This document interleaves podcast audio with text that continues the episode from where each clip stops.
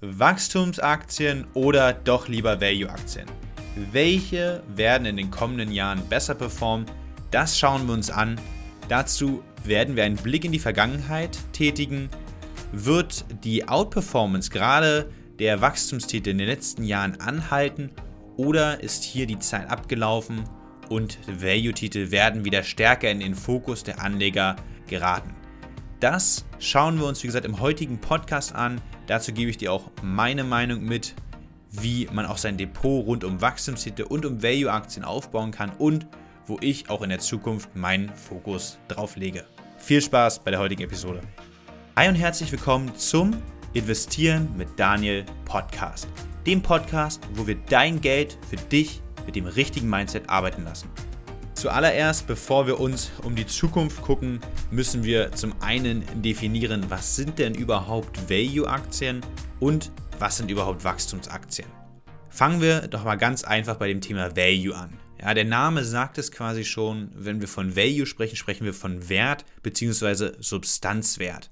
Ja, also hinter den Aktien steht oftmals eine lange Historie, ja, das sind oftmals Unternehmen, als Beispiel kannst du dir sowas wie Coca-Cola oder McDonald's dir vorstellen, ja, die es schon seit zig Jahren gibt, deren Marken oftmals ähm, sehr, sehr bekannt sind in aller Welt, die ihre Phasen des exponentiellen Wachstums oftmals schon hinter sich haben und eben schon vielleicht in jedem ähm, Quadranten der Welt vertreten sind und oftmals, wie gesagt, dadurch sich auszeichnen, dass quasi diese Aktien eventuell unter ihrem eigentlichen fairen Wert handeln.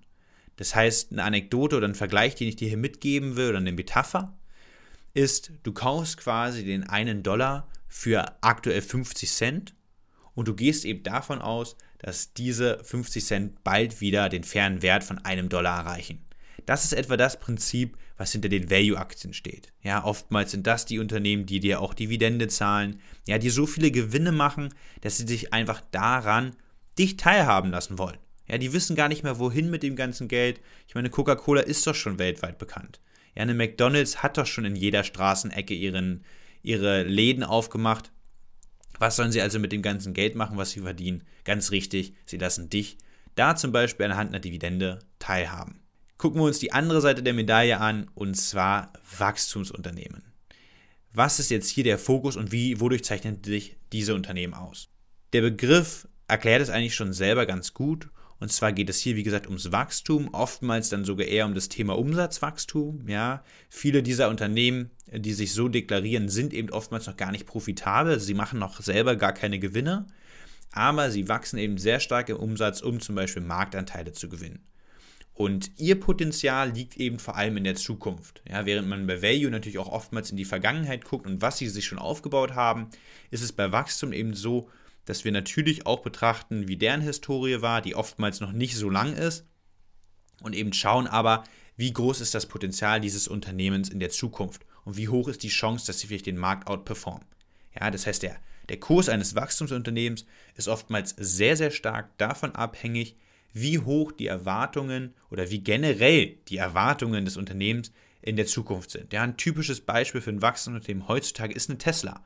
Ja, sie sind jetzt gerade auf der Schwelle, profitabel zu werden, haben das auch schon geschafft durch den Verkauf von CO2-Zertifikaten, aber alleine äh, aus der Autoproduktion wären sie noch gar nicht profitabel. Ja, sie sind gerade an der Schwelle, aber wachsen natürlich auch enorm im Umsatz. Ja, letztes Jahr ähm, 45 Prozent, davor das Jahr 30 Prozent, auch dieses Jahr sollen, sollen sie nochmal 50 Prozent im Umsatz wachsen, was fantastische Zahlen sind. Und das spiegelt sich eben auch oftmals im Aktienkurs wieder. Und für uns natürlich die wichtige Frage, sind diese Erwartungen natürlich auch an die Zukunft jetzt in dem aktuellen Kurs eingepreist?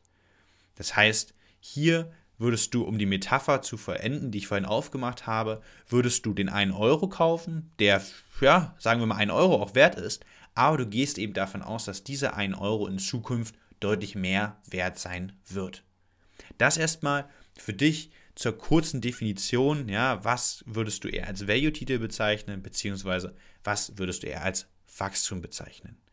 Jetzt macht es auf jeden Fall Sinn, mal einen Blick in die Vergangenheit zu werfen, bevor wir uns überlegen, okay, welche dieser beiden Aktienkategorien werden in Zukunft bessere Renditen machen? Also, worauf sollte ich mich denn konzentrieren, vielleicht mit meinem Portfolio? Lass uns erstmal, wie gesagt, einen Blick in die Vergangenheit werfen. Bisher war es so, und was meine ich bis bisher, seit bis ungefähr 2007, 2008, haben Value-Titel durchschnittlich besser performt als Wachstumstitel. Ja, etwa 5% pro Jahr waren sie hier in diesem Zeitraum von 1926 bis 2007 besser als jene gesagte Wachstumswerte. Woran lag das?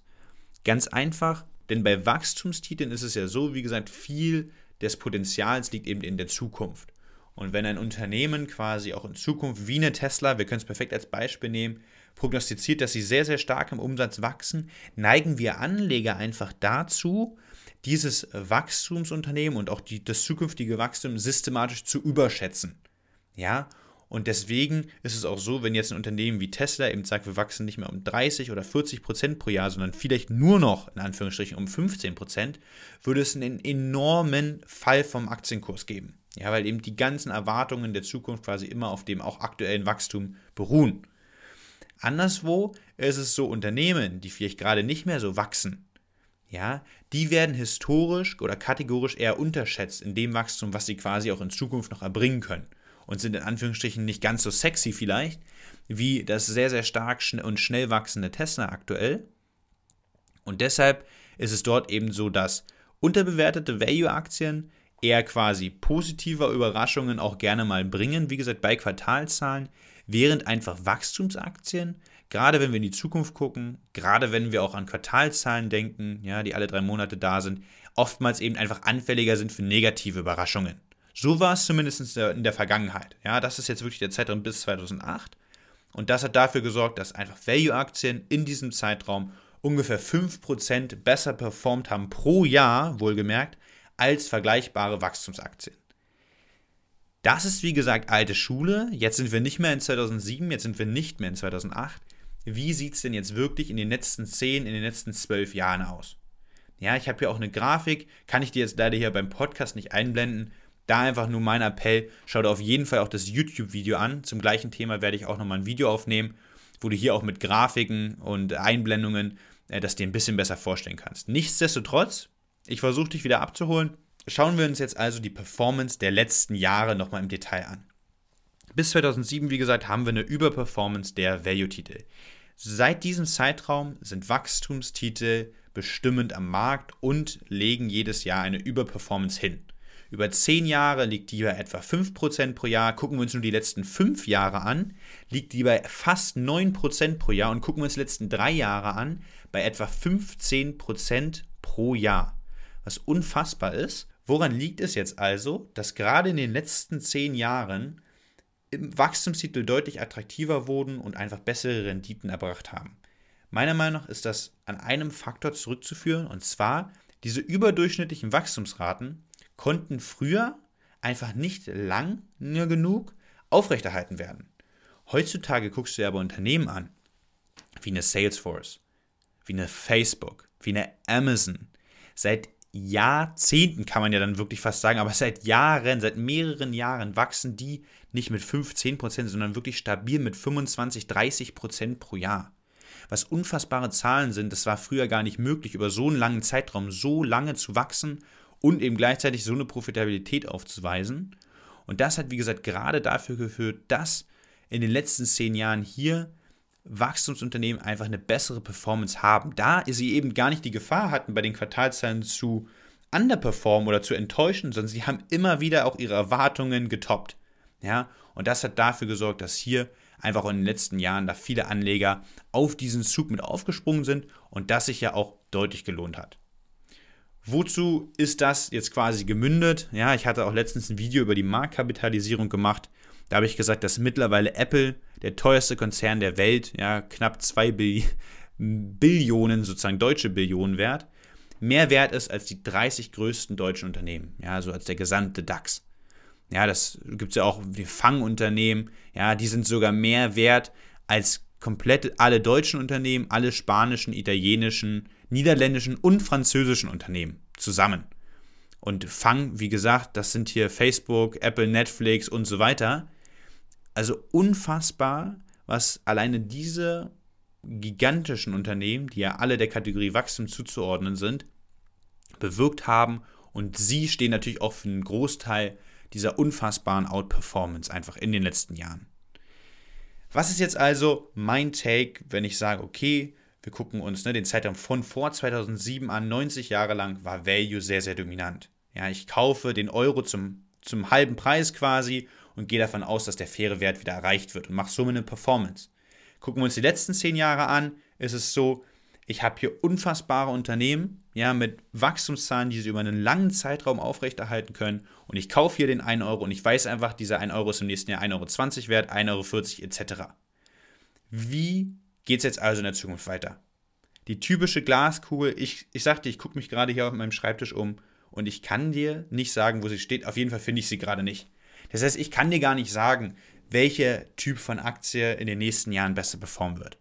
Was ich dir sagen kann, dass es grundsätzlich egal ist. Es ist egal, ob du eher auf Value-Titel setzt, weil du zum Beispiel eher die sicheren Gewinne und Cashflows schätzt. Oder ob du auch Wachstumstitel im Depot haben möchtest, weil du sagst, du setzt da vielleicht auf bestimmte Zukunftstechnologien, ähm, kennst dich da vielleicht aus, hast ein besonderes Know-how und bist gerne in Branchen unterwegs, die eben noch sehr, sehr dynamisch sind, sehr, sehr disruptiv sind und so weiter. Was für mich, egal ob ich wie gesagt in Value oder in Growth investiere, also Wachstum investiere, das Zentrale für mich, es geht, sollte immer um Qualität gehen. Es sollte immer darum gehen, dass die Bilanzen sauber sind. Es sollte immer darum gehen, dass natürlich ein Wachstum vielleicht überhaupt mal vorhanden ist, dass die Margen angenehm sind, dass wir hier Marktführer haben, dass wir generell ein zukunftssicheres Geschäft haben. Das ist egal, ob ich ein Value-Unternehmen habe oder ein Wachstumsunternehmen. Diese Faktoren sollten einfach bei beiden Kategorien zutreffend sein. Ja, und ich sollte auch hier natürlich auf Bewertungen achten. Ich sollte diese Qualität mit diesen ganzen Punkten, die ich gerade gesagt habe, eben auch zu einem fairen Preis kaufen. Ja, also erstmal bestimmen zu können, was ist, wie, wie berechne ich denn, dass äh, ein Euro aktuell vielleicht bei Value-Unternehmen nur 50 Cent wert ist? Und wie kann ich auch sagen, dass ich bei Wachstumstiteln zu günstigen Kursen einsteige? Ja, also jetzt haben wir es gerade diese Woche gesehen, gab es mal ein paar Tage etwas Druck im Markt und was passiert? Eine Tesla verliert 25% an Wert. Natürlich tut es weh, wenn du am, am, am Hoch dort, wie gesagt, vor einer Woche eingestiegen bist. Ähm, hättest du aber vielleicht ähm, eine Tesla bewertet und mal geguckt, äh, wie viele dieser zukünftigen Erwartungen eben auch schon im Kurs drin sind, wärst du vielleicht zu dem Entschluss gekommen, dass aktuell kein guter Einstiegszeitpunkt ist und hat ja das auch nochmal bestärkt, diese sehr, sehr schnelle und starke Korrektur. Die muss ja auch noch nicht vorbei sein. Das heißt, um nochmal ein Fazit zu ziehen, für mich ist es egal, ob du eher den Fokus auf Value legst, ob du eher auf Wachstum legst. Ich persönlich bin da wirklich sogar fast 50-50 unterwegs, ja, aber bei mir geht es am Ende des Tages immer darum, auf Qualität zu setzen, auf saubere Bilanzen, auf Marktführer in ihren Bereichen und natürlich die ein zukunftssicheres Geschäft haben, die einen Burggraben haben und das Ganze zu fairen Preisen. Wenn du da, wie gesagt, noch Unterstützung brauchst oder Hilfe brauchst, dir diese Fragen zu beantworten, wie du da auf, ähm, wo du da Antworten findest und wie du selber vielleicht bei deiner Analyse zu neuen Unternehmen oder zu generell interessanten und kaufenswerten Aktien ähm, kommst, kann ich dir nur sagen, auch hier in der Beschreibung ähm, vom Podcast werde ich dir einen Link zu meiner Webseite hinterlassen. Guck da einfach mal äh, vorbei, melde dich gerne da mal zum ganz unverbindlichen, kostenlosen Erstgespräch an ähm, da gucken wir uns einfach mal deine Situation an und schauen einfach mal, ob ich dir vielleicht auf diesem Weg genau helfen kann, dass du diese Fragen für dich in Zukunft eben ganz eigenständig und ähm, ja, selbstbestimmt beantworten kannst. Das ist quasi mein Appell zur heutigen Episode. Ich wünsche dir noch eine schöne Restwoche und äh, freue mich, wenn du den Podcast bewertest. Ja, lass ihm gerne eine 5-Sterne-Bewertung da, wenn dir das auf deiner Plattform natürlich möglich ist. Ansonsten mach dir eine schöne Woche. Denk dran, lass dein Geld für dich arbeiten und wir hören uns nächsten Montag. Bis denn.